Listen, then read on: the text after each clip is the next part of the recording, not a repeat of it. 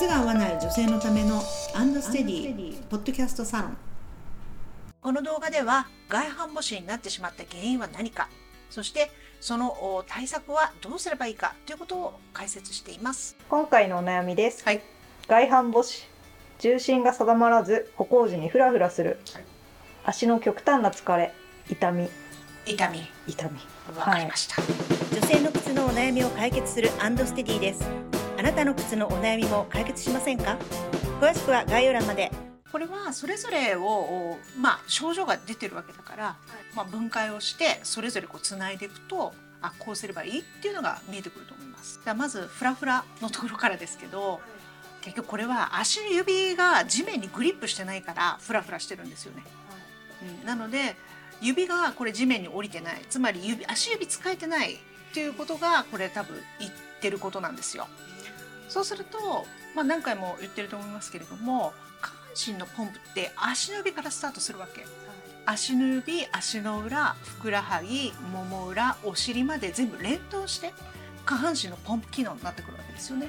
でその指が使えてないということはどういうことかというと、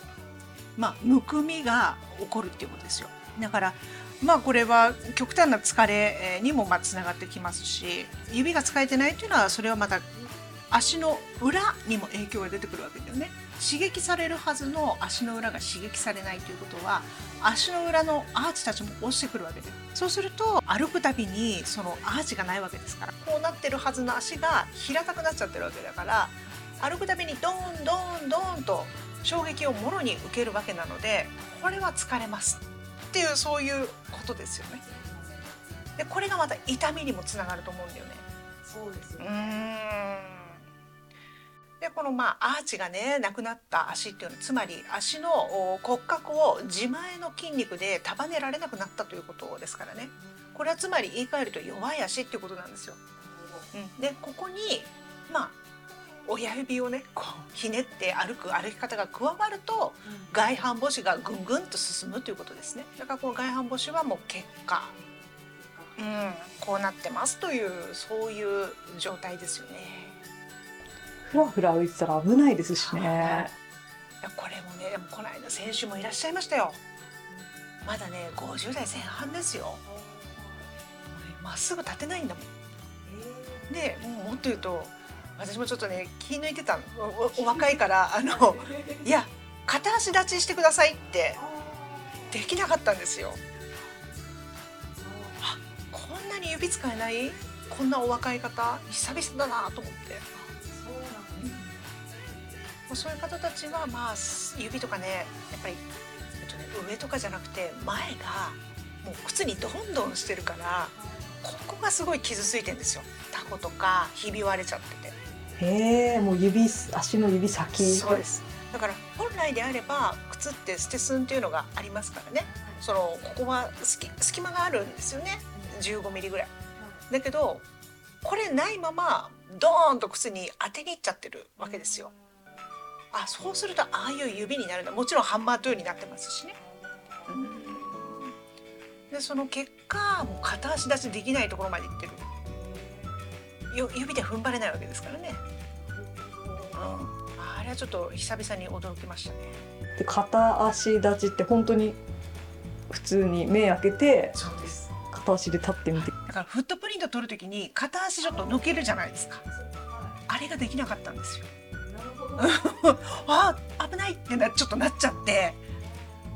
いやもうね年配の方なら結構こう添えたりとか壁のそばでやったりとかするんですけどちょっとそこは気を抜いちゃってて。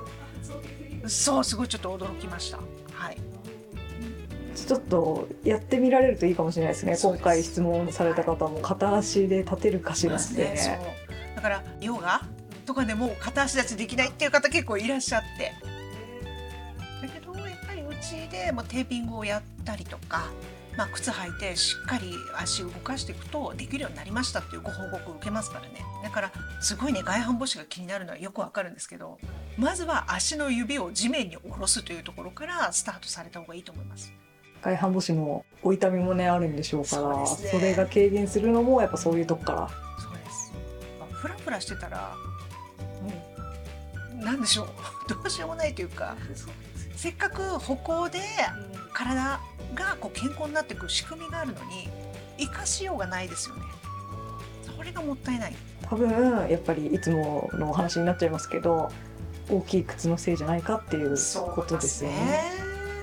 足に、まあ、フィットした靴だったらここまでフラフラはさせないと思いますよ。